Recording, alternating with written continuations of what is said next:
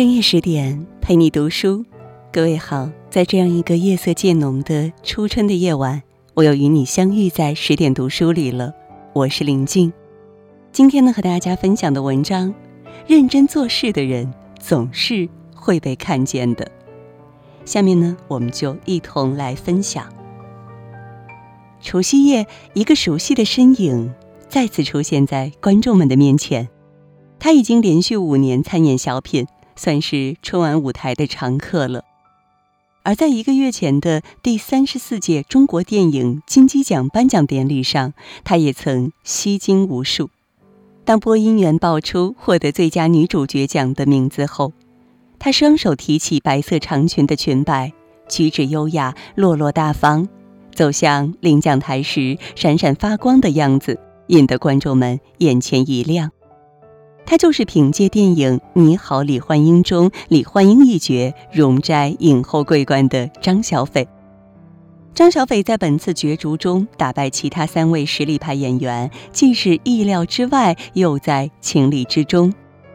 其实，在演艺圈中，他的相貌并不出众，名气也属一般，曾多年无人问津，却靠着一股认真劲儿不懈地奋斗着。直至从容地站在了最高领奖台上。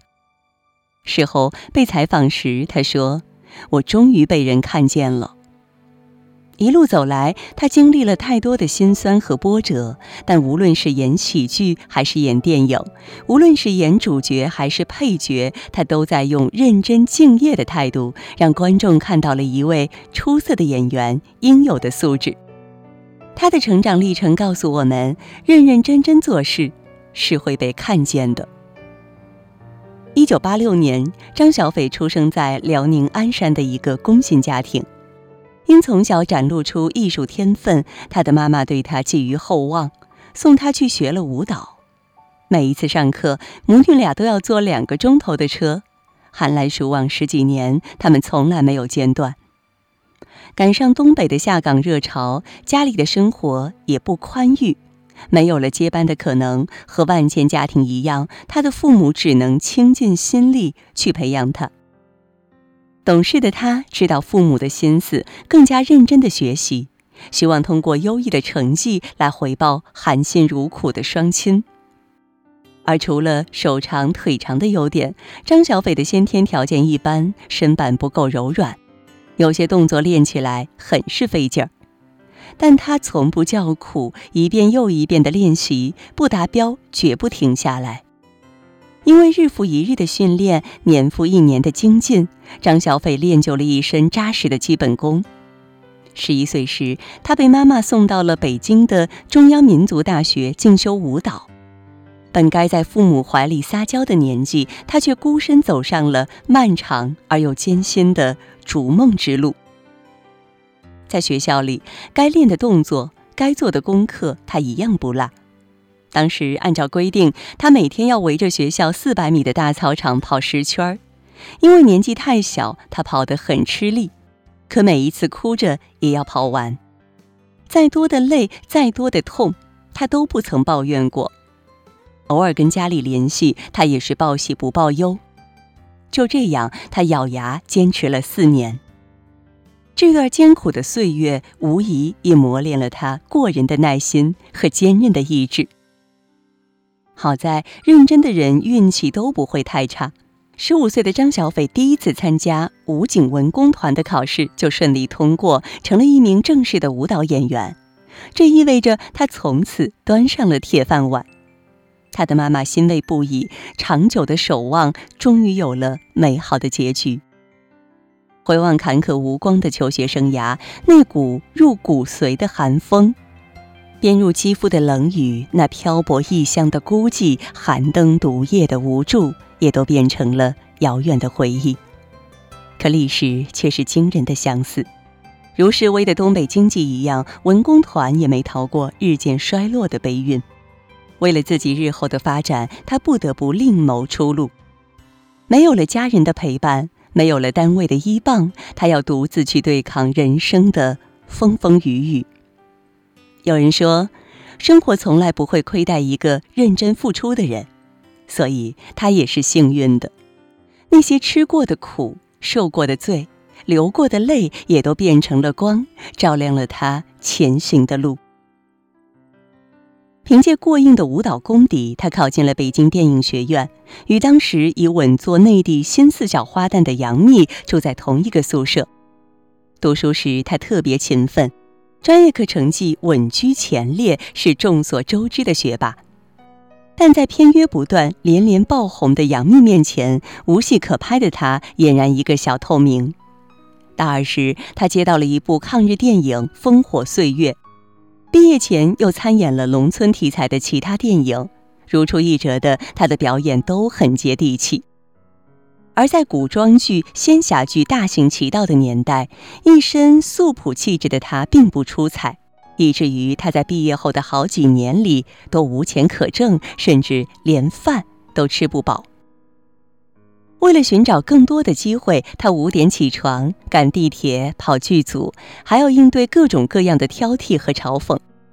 他曾遇到一个制片人，对方丝毫不留情面地说：“你有没有觉得你的脸长得有点问题？”面对此类种种恶意的刁难和侮辱，他不发一言，因为他知道，只有足够优秀，才能堵住悠悠众口。不久，他屈从于现实，考入了中国广播艺术团，做了一名主持人。在那里，他结识了冯巩和贾玲儿。而贾玲儿已经小有名气，作为过来人的她，特别理解张小斐的遭遇，经常给予援助。两个人成了无话不谈的好朋友。渐渐的，他被贾玲推向了喜剧舞台。在很长一段时间里，他一边担任主持，一边客串小品。即便助演苦累不堪，即便报酬低微至极，一听到需要帮忙，张小斐从来不会犹豫半分，而且每一次他都极其认真的出演，宛若自己就是正儿八经的在编人员。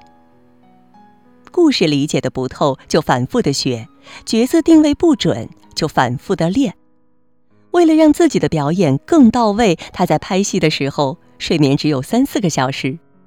也正是因为这样死磕的精神，他的演技明显攀升，从给冯巩、贾玲当可有可无的助演，一跃成为剧组轻重的主演。二零一五年，他和冯巩一起登上春晚，给观众们留下了满满的笑点。从那之后，他逐渐为大众所熟识，也正式开始了自己的喜剧之路。正如稻盛和夫的《论语》一书中写道：“浑浑噩噩的人和认真生活的人，他们的剧本内容千差万别。人生不易，不同的态度决定了不同的结果。张小斐每一步都走得慢，却走得稳。他对认真的坚守，为自己争得了机会。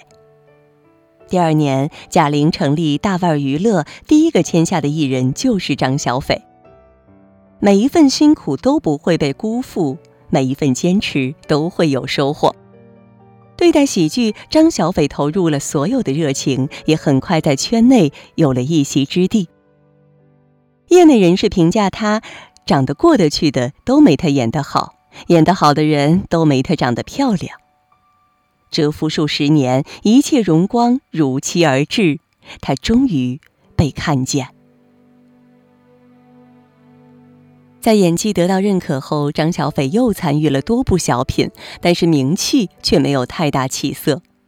他和其他人一起在台上制造快乐，内心却有一份苦涩，因为那潜藏已久的电影梦还完全没有实现的可能。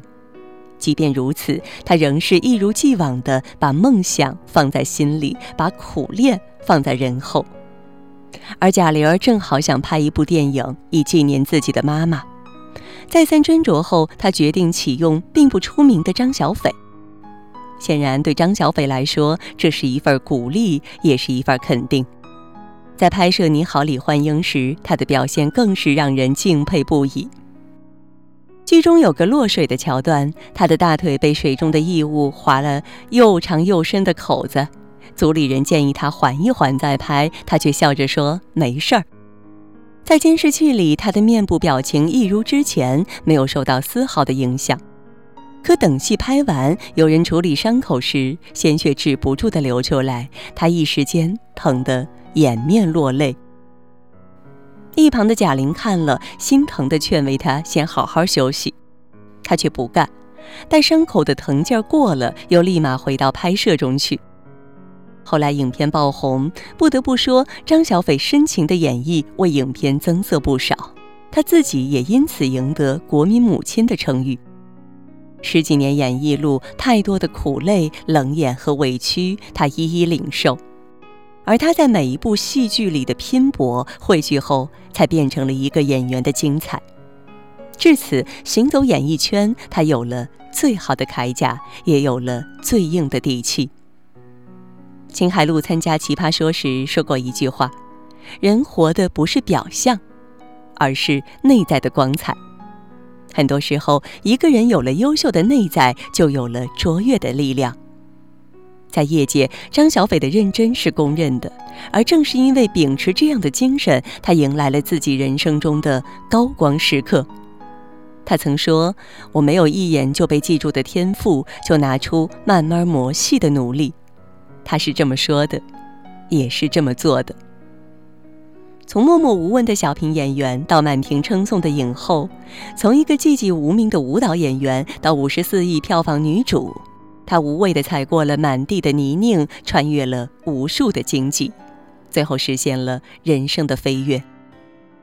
没有可人的容颜，没有优渥的背景，已至而立之年的她，从来没有放弃过心中的梦想，一直笃定地奉行“认真”二字。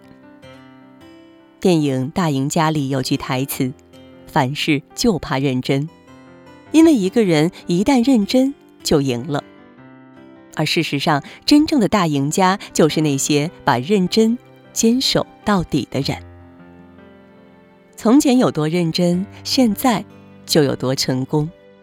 张小斐也从一个毫不起眼的小角色蜕变成了闻名遐迩的大赢家。知乎上有条高赞回复说：“这个世界上很多事情都有门槛儿，而认真没有。每个人都有不同的优势，都有其独特和迷人的地方。只是不是每个人一生下来就自带高光。很多人和平凡的你我一样，都是靠着坚持的努力和朴实的认真，走到一个我们所认为了不起的位置。世上没有相同的人，却有相似的事。”芸芸众生，任其是谁，认真到底，终有回响。无论是求学、做喜剧演员，还是影视演员，张小斐无一例外的认真如初。凭着对演艺的一腔热爱和一份执着，他用勤勉和奋进做注脚，冲破了自己人生道路中的重重阴霾与黑暗，迎来一片明亮与璀璨。从这个意义上说，认真的人都会得到最好的犒赏。因为当他的认真变成了良性的习惯，变成了可贵的能力，变成了真正的优势，他的梦想也在悄然的迂回前进，直至照进现实，而最终，他也被世人看见。好了，今天的文章就分享到这儿了。更多美文，请你继续关注十点读书，也欢迎把我们推荐给你的朋友和家人，一起在阅读里成为更好的自己。也祝各位每晚好梦，晚安。